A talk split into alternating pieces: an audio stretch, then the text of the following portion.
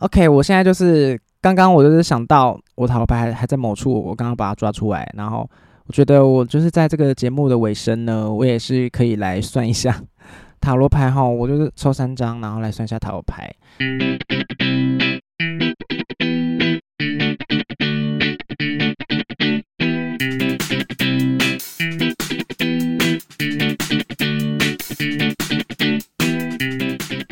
欢迎收听猪爸欧北贡，我是猪爸。我们在开场之前呢，我想要先跟大家宣导一些交通安全的概念哦。就是呢，我昨天去中山吃饭的时候呢，我们在过马路。我只能说，大家过马路就给我好好过，好不好？不要在那边划手机，还是做一些什么其他事情。因为那个马路其实没有很大，它就是一个分隔岛跟分隔岛中间的一个斑马线，走走走走。然后，但是其实路很小。人很多，走走走，然后我就想说，过马路过去，一个阿姨怎么走在我旁边呢？就直接给我跌倒，诶，为什么呢？她直接脚去那个半道分隔岛，直接让跌倒，为什么呢？她在那边给我想要边走边过马路，想要喝水，她就把她那瓶子从什么包包里面拿出来，然后想要那边转转转到一半呢。结果他的脚就是根本就没有在看路，然后从副驾驶直接跌倒，然后直接跌在那个大马路上面。我整个吓死了，我就在在我旁边呢，好像以为是我把他绊倒一样呢，结果其实不是，好吗？我想说，Oh my god，赶快扶他起来。但是我想说。这个阿姨哈年纪也是不小，会不会她是伤到骨头什么？我现在马上把她扶起来，会不会让她反而受伤什么之类的？我就想，我就拉着她手说：“啊，你有事吗？你有事吗？你还好吗？”她的表情就是极为痛苦啊！我就幸好旁边很多路人，我只能说台湾就是一个嗯人很好的地方，大家很多路人就会跑过去那个看她说哦发生什么事，发生什么事？我就手拿着她的保温瓶，她说她把人家打开喝的那个保温瓶拿着，我想说。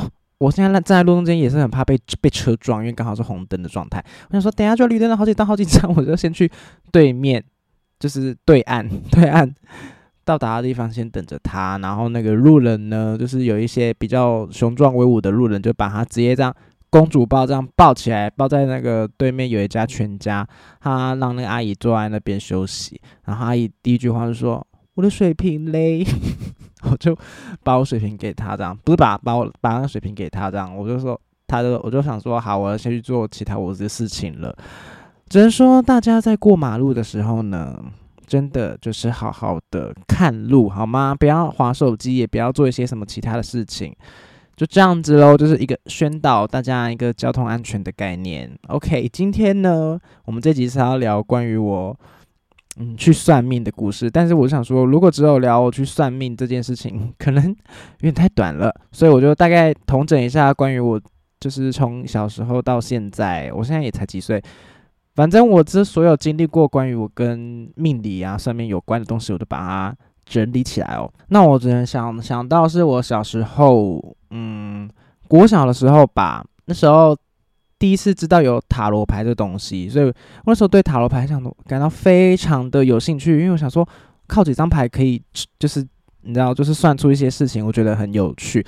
我但是我觉得最有趣的点对我来说，可能不是跟塔罗牌有算命这个是有关，因为我觉得塔罗牌上面的那个插画都很精致，然后我觉得我当初应该是觉得插画很美，所以然后又带有一点那种神秘的色彩，我就觉得哇，好神秘，然后。很酷，很喜欢这样子。我觉得基本上应该是跟骷髅牌有大同小异吧。因为以前小时候大家都很爱看骷髅牌啊，骷髅法师，我觉得骷髅法师很酷很赞。然后还有还可以这样，就是怎么样，风，然后这样，这样子很酷。我记得在动画里面有一集好像也有他们用骷髅牌，就是小樱拿骷髅牌来占卜这样子来算命这样。我想说，哦，好酷，好酷。其实以前的时候也想说要买库洛牌，只是嗯，小时候比较没有那种正版跟盗版的概念，然后是也不知道要去哪里买，因为小时候国小也没办法说什么上网直接买的东西，也没有信用卡可以刷。然后是有班上有个同学跟我讲说，啊，他家附近的那个文具店有卖库洛牌耶，帮你买。我说好啊好啊，然后就买给我呢，我就拿到，耶，好棒！它就是库洛牌里面的那个牌数都是完整的啊，然后。只是我只能说，可能前几张它的线就是那个线条啊，插画线条都很细致这样子。到中间几张不知道为什么它的有够粗，然后我只只能说每一张牌的颜色都好像有点不太一样。我想说，哦，原来后来才知道原来这就是盗版的。长大之后有想说，看看一些正版的，因为它还有分一排，一开始是库洛里多所装的库洛牌，一开始那种咖啡色的库洛牌，跟最后还有小银小银牌。都很贵，然后我想说，我买的那个也不知道要干嘛，就放在家里定得，所以之后也没有买什么库洛牌了嘛。然后塔罗牌的部分呢，因为嗯，以前以前国小大家不知道有没有那种书展，就是他会在活动中间是干嘛，然后或者是给大家每班会有一一张大张的书，那种看里面上面有写什么书啊，然后有点像邮购的那种感觉。书展，然后上面就有看说有有什么大家想要买什么书就可以去买，然后我就看到哎，现在有塔罗牌耶，还有什么算命的，然后我就勾勾勾，我 我就都要买，所以我从那时候才开始真正知道什么是塔罗牌，然后也是算是从那个小入门，所以那时候就大概知道塔罗牌有分，最后一开始什么二十二张韦特牌，应该是吧？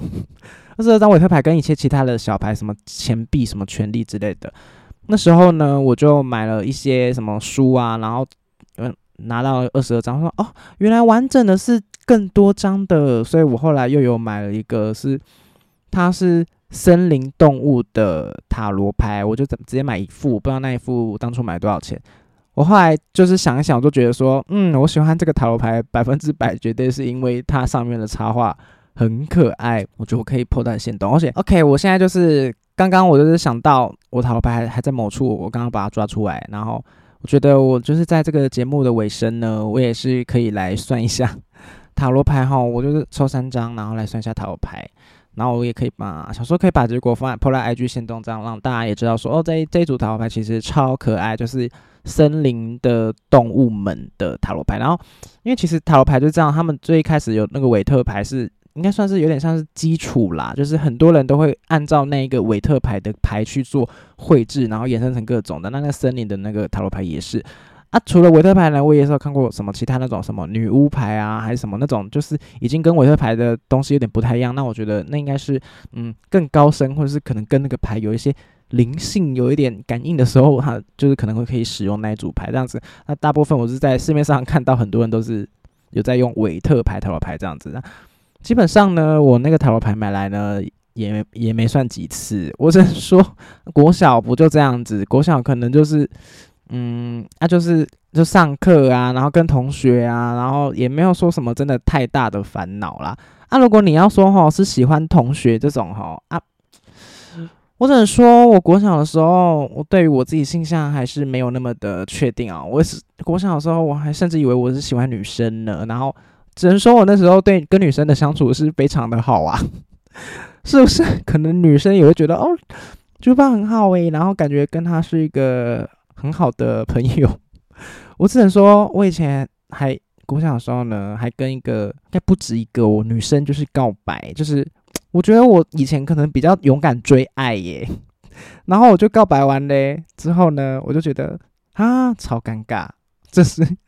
我就是告白完了之后三天就不讲话。我想说，小从小就是渣男养成，不行不行。告白完，然后那个对方的女生也是说，哦，我也喜欢你，说我们可以就是怎样也不知道啊。国小小时候哪会知道？然后呢，啊，我就之后就再也没有跟对方讲话了。不行啦，长大之后才知道，哦，原来是因为我就是觉得跟女生相处很。很自在什么的，我只是因为大家都觉得男生跟女生在一起啊，所以我就无意识的觉得说，哦，我可能喜欢这女生，但是其实我就是是喜欢男生啦。谢谢，就算是这样子哦。塔罗牌的部分，其实我一直对于命理算命这件事情都就是还好，都觉得就是参考参考就好。然后以及大家都很常在聊关于星座的东西，我只能说，因为我就是天蝎座本人。然后大家对于天蝎座都是会有很多有的没的，嗯，刻板印象，就说天蝎座呢心机很重，然后什么的很会记仇。我是觉得心机重是还好，我个人是觉得我对于每一件事情呢，不管好与坏，我都会先想想它背后的原因是什么哦，或者是我只能说我的防备心有点重啦，就是会想很多。那如果是记仇的话呢，我觉得我个人是还蛮赞同这一点。但是我觉得相信一定有很多不是天蝎座的人也很会记仇，好吗？所以说我就是记性也很好，只要是对我不利的事情，我可能会记到入棺材那一刻，都都会想说，我可能做鬼也不会放过你的那种。只要就是，我只能说大家就是好好相处，好不好？就是关于星座的部分，只能说星座十二个星座，我。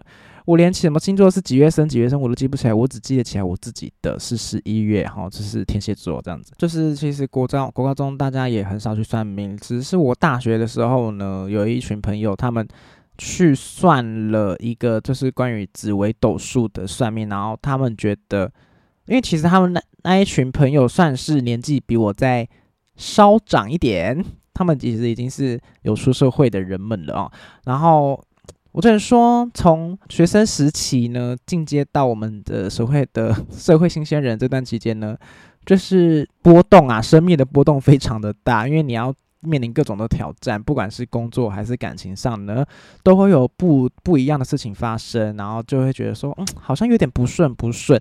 这时候他们可能就会去算个命。然后他们就去算关于这个紫微斗数，就是他要去看你的生辰八字，是吗？I don't know，就是可能去找说自己出生的日期，然后他会去看说命宫是什么这样子。我就是他们就说哦，好准，好准，然后告诉我分享说他们对于他们去算命的整个过程是什么，然后他们就说哦，好想看我的命盘，然后想看我到底是怎么样，他们就很好奇。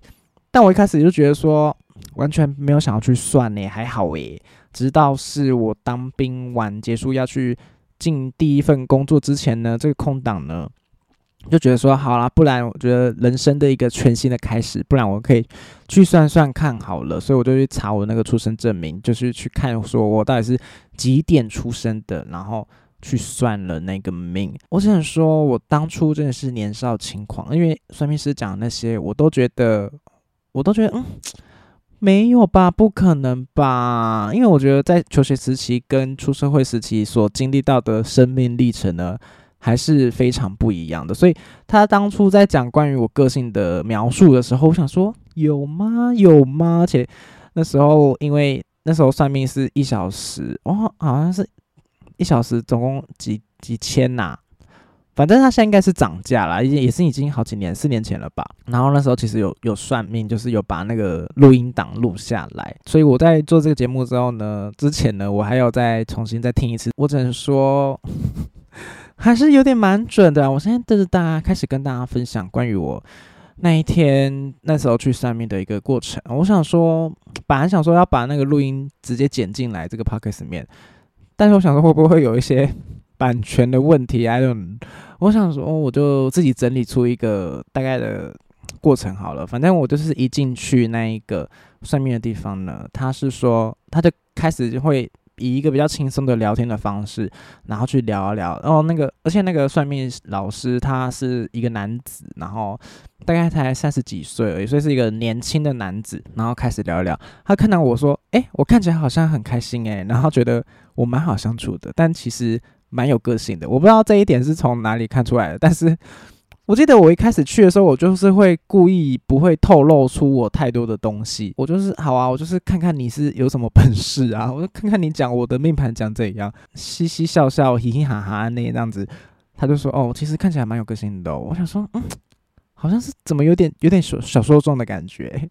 他可能 maybe 还会有一点看面面理嘛，面相的那个嘛。”然后他就开始看我的命盘，然后看看看，他就说我的命盘看起来是蛮好的啦，但是啊，他说贵人很多，但是他就是叫我说要专精，就是他不要想说叫我不要有捷径。我心想说什么意思啊？我完全听不懂诶。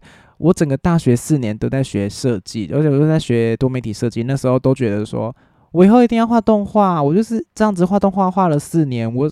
为什么毫不专精的？他就说我的命宫是天狼、贪狼星加文昌。他就说哦，会什么离正事而颠倒，颠倒是非唱反调的意思。他就说，因为我的 我可能会人家会叫我去做什么东西哦，很好很好啊，然后我就会故意说我不要啊，我就不要，我就看我都做别的东西，看我做起来给你看这种。他都说像像你可能今天来算命啊，你就会说算命师说的才不准呢，我就是要人定胜天这样子。我就想说。有喂，你怎么知道？然后这大概是这样子。然后接下来看我看完命宫，他说什么？官禄宫会重事业，他说会很担心我的工作哦。他说我这个人呢，会很担心我的工作会没有成就。我只能说，我真的是把我的工作看得蛮重的哦。我觉得只能说出出社会这四年以来呢，我。一直在乎的不是钱呢，我觉得我更在乎的是我我工作内容做的是什么，以及这真的是不是我想要做的事情，就是这一点是算算蛮准的啦。然后就说说到财帛宫，他说财帛宫就是关于讲财运的事情，那那官禄宫就是讲事业的事情，因为他说有时候呢，你的事业有没有成就，跟你会不会赚很多钱。其实是不一样事情，然后就说哦，我会事业会有成就哦，我真是希望大家就是多多支持，就把我北宫跟我的哈啾 事业会成就。然后财帛宫的话呢，他说我是有办法赚得到钱的啦，所以他说我财帛宫没有破，所以我只能说呢，走音，我只能说呢，嗯，就是未来看。未来几年哈，希望会那个钱进来多一点。目前就是没有感受到这个财帛宫的力量。他就说，财帛宫持破军星的人呢，只有独立策划的能力。有他说对事物有独特看法，所以在思想上呢，会走走个与众不同的路线。所以呢，因此而发迹，拥有令人称羡、拥有令人羡慕的财富。OK，请赶快让我实现。然后讲完关于事业跟钱的事情呢，是在讲接下来就讲关于感情的事情。他说我感情呢里面有舞曲天赋，所以他就说我会希望对方是有成就而且是有个性的人，所以就是他会说我不会是乱找，不会可能不会找过于太平凡的人。嗯，这样子讲我是。好啦，就这样子。他说：“但是我的夫妻宫呢，有冲我的身宫，身是那个身体的身，所以他就说，如果想要找到完美契合的人，可能就是会空窗哦。OK，就是有点准，只能说我会不会就是我怎么讲？我觉得价值观还是蛮重要。我只能说我听完他之后呢，以前会觉得说，OK，我一定要找到价值观百分之百吻合的。我现在就是。”找到百分之八十吻合就好，会不会还是太高？八十分会不会还是太高？我想说好啦，没关系啦。当初其实我也没想那么多，而且就想说哦，好好听听看那关于他讲这个事情。然后他就讲说，我二十二岁到三十一岁这段期间会烦恼钱。嗯，我觉得可能刚好这一段期间呢，就是我还在缴我学贷的状态，所以。基本上我赚的钱有一部分会拿去缴学贷，是不是觉得说关于烦恼钱的事情，我我可能之前有在有正职工作的时候，除了缴学贷之外，我还要缴一些什么不不不什么健康险、保险什么之类的，也是有存一些钱啦。基本上那个底气还是有在，但是要能说要到买房子的话呢，我是觉得有点难啊，所以。有时候看到身边的人都在什么投资股票什么的，然后想说要创业什么鬼，我就想说，OK，我压力好大好大，就是可能也是会因此因为跟人家比较，比较比一比，就会觉得自己好像没钱没钱这样子，烦恼钱这件事情啊。他都说我想赚钱，但是留不住钱。好，我会看很多演唱会，但基本上我。就是二零二二年这一年呢，演唱会都抢不到，算是比较算是省钱啦。因为我自从离职之后，我听了很多关于心理学的东西哦，就是有一个跟大家就是推荐，就是有一个叫做起点文化呢，他们有很多的心理学的节目的 podcast，然后。有关于心理小学堂，就是关于讲心理学各种学派的来龙去脉啊，然后讲他们每个学派是关注的点是什么，然后还有心理敲敲门，关于比较跟生活化有关的一些议题，然后跟心理学的方式来去讲解，说这些事情可以怎么样去看。然后呢，啊，还有一个是有声书评，他们是在讲说书的，也是跟心理学有书的。然后一天听一点的话，我现在整个就是大大推荐。一天听一点，就是真的是每天都会上传一个影片，然后可能就是短短的几分钟，大概就讲一些小事情这样子。那我这些那一阵子就是离职之后呢，我就觉得说，天呐，我怎么这么惨，遇到这种奇怪的烂老板？然后我就开始去听那些心理学的东西，想说。好好好，来听一下这关于他们对于人生的哲学上面是怎么样去看待的哦。我只能说，心理学这个东西真的是对大家非常棒。我觉得心理学像是对我来说是一个心理的保健，因为如果你说身体你去运动，算是对身体上的保健嘛。那心理学就是对你的心态是的一个保健的状态，你可以不用到真的。身心，你的心理出问题的时候，必须要赶快去看身心科的状态。你可以在一开始的时候就去了解一些关于这些所有情绪啊、一些想法的东西。我是觉得真的很推荐大家可以去多多了解心理学哦。那呢，心理学在讲的这些关于还有跟理财有关的东西，我就觉得说，OK，心理心理学边听边讲，都觉得嗯，这种东西好像怎么似曾相识。原来啊。就是早在四年前，这些 算命师老算命老师早就告诉我了。他就说我会留不住钱，那跟我讲说关于钱要怎么样去留。就我想说，真的也是蛮像的啦。还有关于我工作的部分，他说我会我是什么？他会我会觉得说主管呐，然后。我想说，你凭什么当我主管呢？做那么烂啊！你不是只不过只是在这边待比较久而已，然后那边当我主管，所以我就会工作上会很很不爽，然后就觉得说很想换工作。当然，我觉得那其中也是有一点，但是我这些这些年来换的工作呢，因为算命师跟我讲说要学会宽恕，所以我那时候在工作的时候，每发生每件事情，我就 OK 跟我讲说，啊，要宽恕，要宽恕，所以我也没有说真的说。当下觉得 OK，我这烂工作我要离职。没有，我就是我也是过了一阵子，很多一阵子哦，是真的到已经很夸张的部分。比如说什么主管要我们在在公司接案呐那种，我我讲过吗？他叫我们在公司接外面的案子，他出去外面接的案子，然后最后被老板发现，然后那主管被 fire，这是什么？那时候我都没有离职诶，我只是想说这个公司也太怪了吧。但我觉得那个公司在。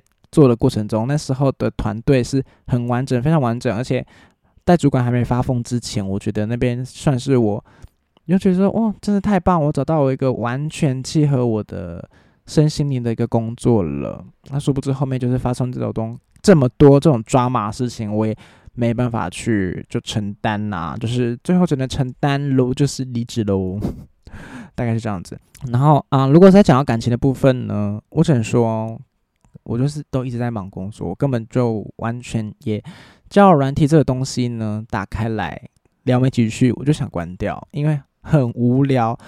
我想说，各位男同志们呐，大家要不要要不要主动一点？我都是很主动说嗨，说了嗨，我还去看那个字界，想说哦，你们到底发生什么事？OK，你会说什么？听什么音乐？我就开始聊那个音乐。啊，就说啊，我没有听很多诶。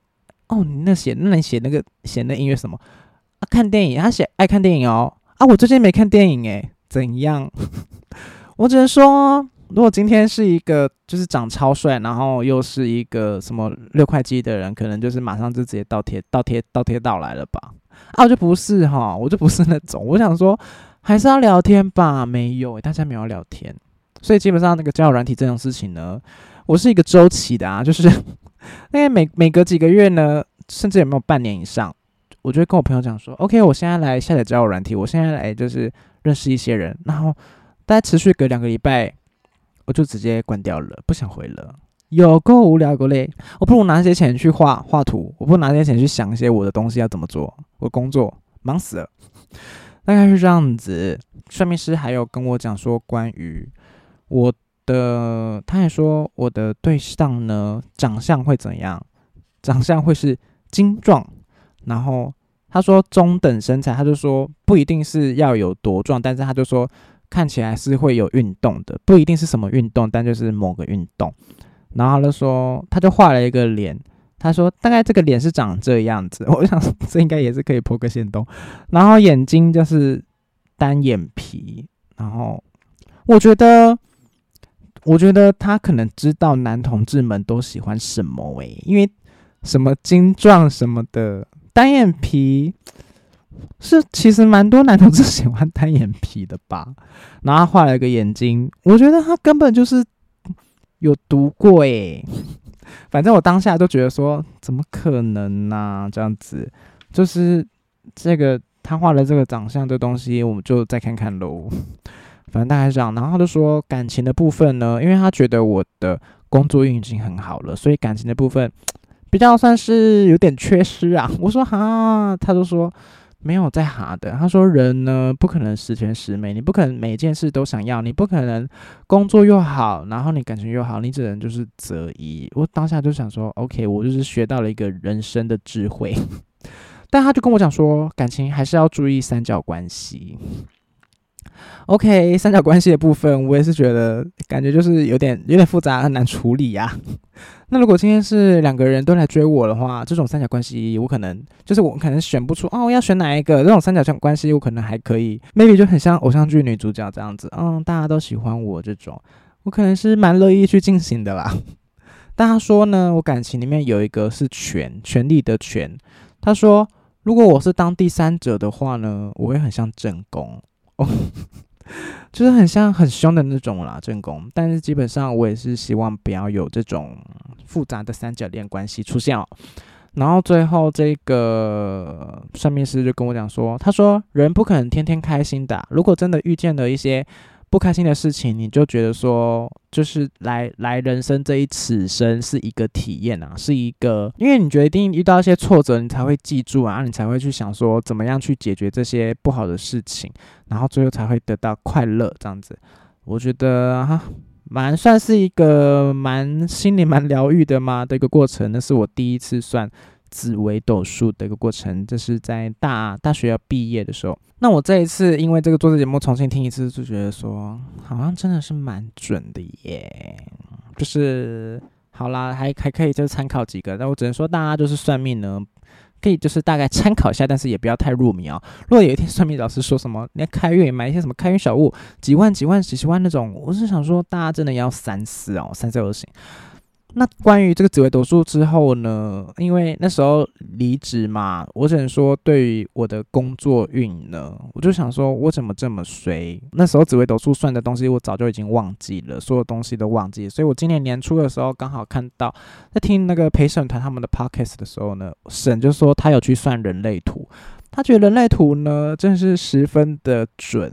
我想说，人类图是什么东西？听他讲起来好像很很有科学性，但殊不知他也是算是把我的生辰八字去，就是出生年月日去输入之后，他会得到一个图，是一个就是人类图，然后他会写说各种的什么中心啊，什么剑骨中心，或者什么头脑会有一个什么中心，什么情绪中心，有点忘记了。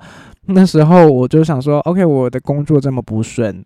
哦，我只能说，大家在人生的旅旅途上呢，如果你都是一路顺顺顺顺下去，就比较偏不会想要去算命。那你只要遇到一个很不顺的东西，你就会就是一直想要算，一直算，一直一直算。所以那时候刚离职的时候，就对于这个人类图都非常的有兴趣。但是基本上，因为我那时候没有这么稳定的收入，所以我就觉得说我不要毅然决然的就马上去找老师算人类图。基本上那也是一个不不小的花费呀，所以我就是在上网查了一下自己的人类图之后呢，开始打开 YouTube 找人类图，发觉到真的有很多人在讨论这件事情，就是大概看了一下我的各个中心是什么这样子，然后去大概了解一说，因为人类图这这个点就是你去输出入输入你的出生年月日，然后它算是给你一个我们人类原始的那个。出场的的那个说明书啦，大概跟你讲说，你可能在怎样怎样会怎么样决定。我觉得基本上很多东西都是跟潜意识有关的，可以甚至是你每个决定，你你以为你的大脑都是在决定你自己想要的东西，但是潜意识可能不是这么想的。所以我觉得可能。它会反映出我一些潜意识的东西，但我不确定是不是真的，我潜意识就这么想。我只能再多多常发生各种事情，然后再去想说，哦，去对应说，哦，是不是，是不是？因为其实我觉得有几个蛮蛮蛮准的点是，他说我是生产者，显示生产者，就是生产者有分生产者跟显示生产者，显示生产者呢，就是比生产者还要在。应该说，生产者就是一个会需要一直去创造的一个去做付出的人，然后的的生命就是这样。只能说，生产者就是劳碌命。那显示生产者呢，就是更劳碌的劳碌命这样子。我是觉得说还蛮准的，因为我会一直帮自己找事做。我好像就是会把每个行程排得很紧，不管是真的有没有出去玩，还是怎样，还是。我觉得大部分都是跟工作有关的，因为基本上我连正职的时期呢，有人问我说要不要接案，我就说好好好好好，我只能是排的有够满。那我就是在进行这些过程中呢，我就觉得很开心、很快乐，因为我觉得这些东西都有成就感，然后就是劳碌命，我是啊，蛮准的啦。那个，然后还有一个，我他说我是情绪中心为主嘛，我看一下我的人类图，内在权威呢是情绪型权威，我只能说这一点我还是蛮认同的，因为我会常常因为什么事情，比如说 maybe 工作的部分啊，然后。当初在经营哈酒的时候啊，就是想很多，而且尤其是一天可能早上会觉得哦好棒好棒，然后突然看到某一个什么点，就觉得说好烂好烂，直接就是降到最谷底。但是我在表面上，人家可能完全看不出来，我就是内心在那边波涛汹涌。嗯嗯嗯嗯。然后呢，我看了这个人类图之后，我就觉得说哦，原来我的人原来是那什么，我的设定是这样子啊，就是我。会不会一切都是我自己在那边瞎想的？所以，其实，在后来之后，我看完人类图之后，就觉得大概知道自己的内心的设定会这样想东想西的。我不知道大家会不会也是跟我一样想东想西的。然后之后又在听你很多心心理学 podcast 之后，慢慢可以调试关于这件事情的对于自己的压力。只能说我现在就是越活越自在了啦。所以。大概就是这样子。那关于人类图的东西，我也就是大概只有理解到我每一个情绪、每个中心、每个中心。那那其实人类图还有更多更细的。如果有我那时候是想说，如果还想要再了解更多，我就可能就去找一个人类图老师来直接帮我看，因为他还有什么通道，然后开不开那种，我真的是看不懂。但我那时候就觉得到那一个阶段已经差不多了解到这个差不多的时候，我就停止了。所以就是大概是这样子。OK。最后呢，我们来到一个 最后的那个重头戏，就是我刚刚其实，在开录之前呢，就已经问了塔罗牌关于关于我说啊，我的恋爱运怎么样呢？我还跟塔罗牌说，我现在就是心里想说，我的关于我的恋爱运怎么样子。然后，那如果我是抽出三张牌，分别代表过去、现在、未来嘛。然后我跟他讲说，我还会在就是 podcast 里面跟大家分享哦。我想说，先告知一下啦，不然我怕。他会觉得我不尊重的。那这个塔罗牌的部分呢，我就是基本上已经忘光光所有的牌意了，所以我就是直接拿当初我买的那个牌它所附赠的说明书来讲解。我是直接念给大家听啊！我现在直接把我的牌拿来。OK，现在很紧张。我现在抽了三张牌，我也还没，我也我也我是没有先看说我抽了哪三张牌，就是代表过去、现在、未来。吼，好，那我现在要来翻开，我现在先翻开啊。OK，第一张，第一张是正位的圣杯二，第二张是宝剑九，正位的宝剑九。我只能说这些牌真的非常精美。OK，最后一张是逆位的，这是什么？逆位的宝剑七。然后我们来看一下这一张呢，第一张代表过去的圣杯二。我现在很像命理的那个节目，就是。他拿了两个人拿的哦，是一个一男一女吗？OK，我看不懂，直接翻书。好，第一张正位的圣杯二解释，他说追求幸福的关系，新恋情、新友谊、爱情、订婚、结婚、喜悦恨和谐状态、信任的合作与结合。OK，我完全看不懂。我现在我觉得我要找手机耶，我直接找塔罗牌圣杯二好了。他说正位的关键词呢是讲关于团结、缓败关系、吸引力、连接、紧密联系、联手、相互尊重。嗯，他说这张卡片显示了一个男生和一个女生在仪式上交换杯子的图像，中间有一个赫尔墨斯的权杖象征，通常跟谈判。贸易、宇宙能量、保护、正当行为和二元性别有关。圣杯二指的是非常积极的东西，它是塔罗牌中最吉祥的人际关系牌。所以，我过去的恋爱运有是最吉祥吗？它无论是只是关于浪漫的商业关系还是企业关系，都是新伙伴正在酝酿的状态。它在平衡跟尊重了。呃，不不不，圣杯二的意义哦。OK，这张牌存在着真爱和真挚的感情。嗯。我感受不到诶，哦，有了，看见了。他说圣杯二正位爱情的意义，圣杯二正位在爱爱情的解读上呢，表示双对方双方对彼此的吸引力和走到一起。圣杯二正在正位鼓励任何形式的合作伙伴以及当两个人团结一致工作时出现的和谐。这张牌还暗示了一种互惠互利的关系，伴侣间会互相鼓励。如果你已经处于恋爱关系，你可能会发现这两个人的创这段时间相处带来很好的沟通平衡。嗯，完全感受不到。OK，没关系，我们来看一下关于第二章，就是现在的关于。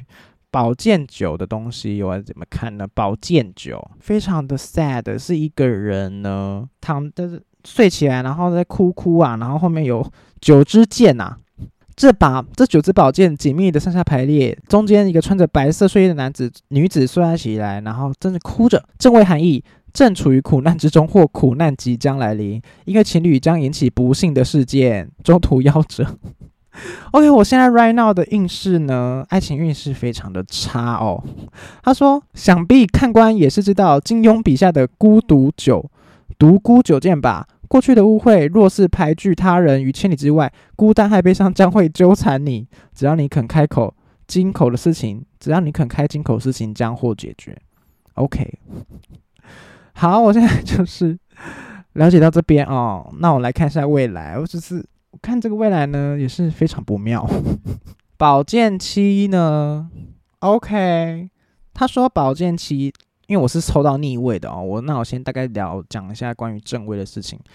他说这是一个男人溜进军营偷剑的画面，他只偷了五把，然后留两把在原地。他说一个人的力量总是有限，所以他没办法。光明正大的与敌人交锋，只能够采取这种狡猾的手段，减弱敌人战力。留身后两把，代表着这种行为的危险性，稍有不慎就会有惨烈的下场。OK，这看起来是有点有点坏。我来看一下逆位，逆位的部分他会怎么解释呢？逆位他说有意想不到的好运，或者是要参考别人的指导，好的忠告和好的指导。所以如果未来的部分，我可能因为我是看现在是。现在的牌是那个宝剑九嘛，有够烂。那我可能就是现在是需要去跟大家多聊聊关于我这个恋爱运了，然后未来的别人的忠告我要听。他说逆位的宝剑七虽然偷偷的潜入敌营，我刚刚讲他正位的那个说明说明嘛，他说逆位虽然是偷偷潜入敌营，但是却被发现了，所以这个点子可能是个糟糕的点子，计划不周全，所以造成伤害而归。没有削弱敌人势力，自己却被敌人所伤。在感情中偷偷摸摸的去做一些台面下的事情，就会被发现、被揭发、被抓到。OK，又或是根本无法可想，只能维持现状。他说，在逆位的保定期来上，虽然自己在使用一些方法想要改变现况，但是却没有注意到这些方法是不是适用的。当然不适用，那就代表就是没有可能的啦，没有可能成功的啦。爱情的部分，他就写说，不要死守旧有的思考模式或对事情的感觉。或许你现在正抱持一个不合理的信念，欺骗自己一切都好。若是你不满目前的状况，就改变自我的态度吧。OK，他就说，我现在就是要改变自己。好，我现在，我我现在就是直接打电话约朋友吃饭。好，今天这个节目呢就到这边。大家如果还对于上面有什么更多其他想法想跟我聊的，也可以私讯 IG，私讯 IG，在 IG 搜寻 A C H O O 零四二零就可以找到哈九跟找到我喽。这今天这一集就到这边，那我们下礼拜同个时间再会喽，拜拜。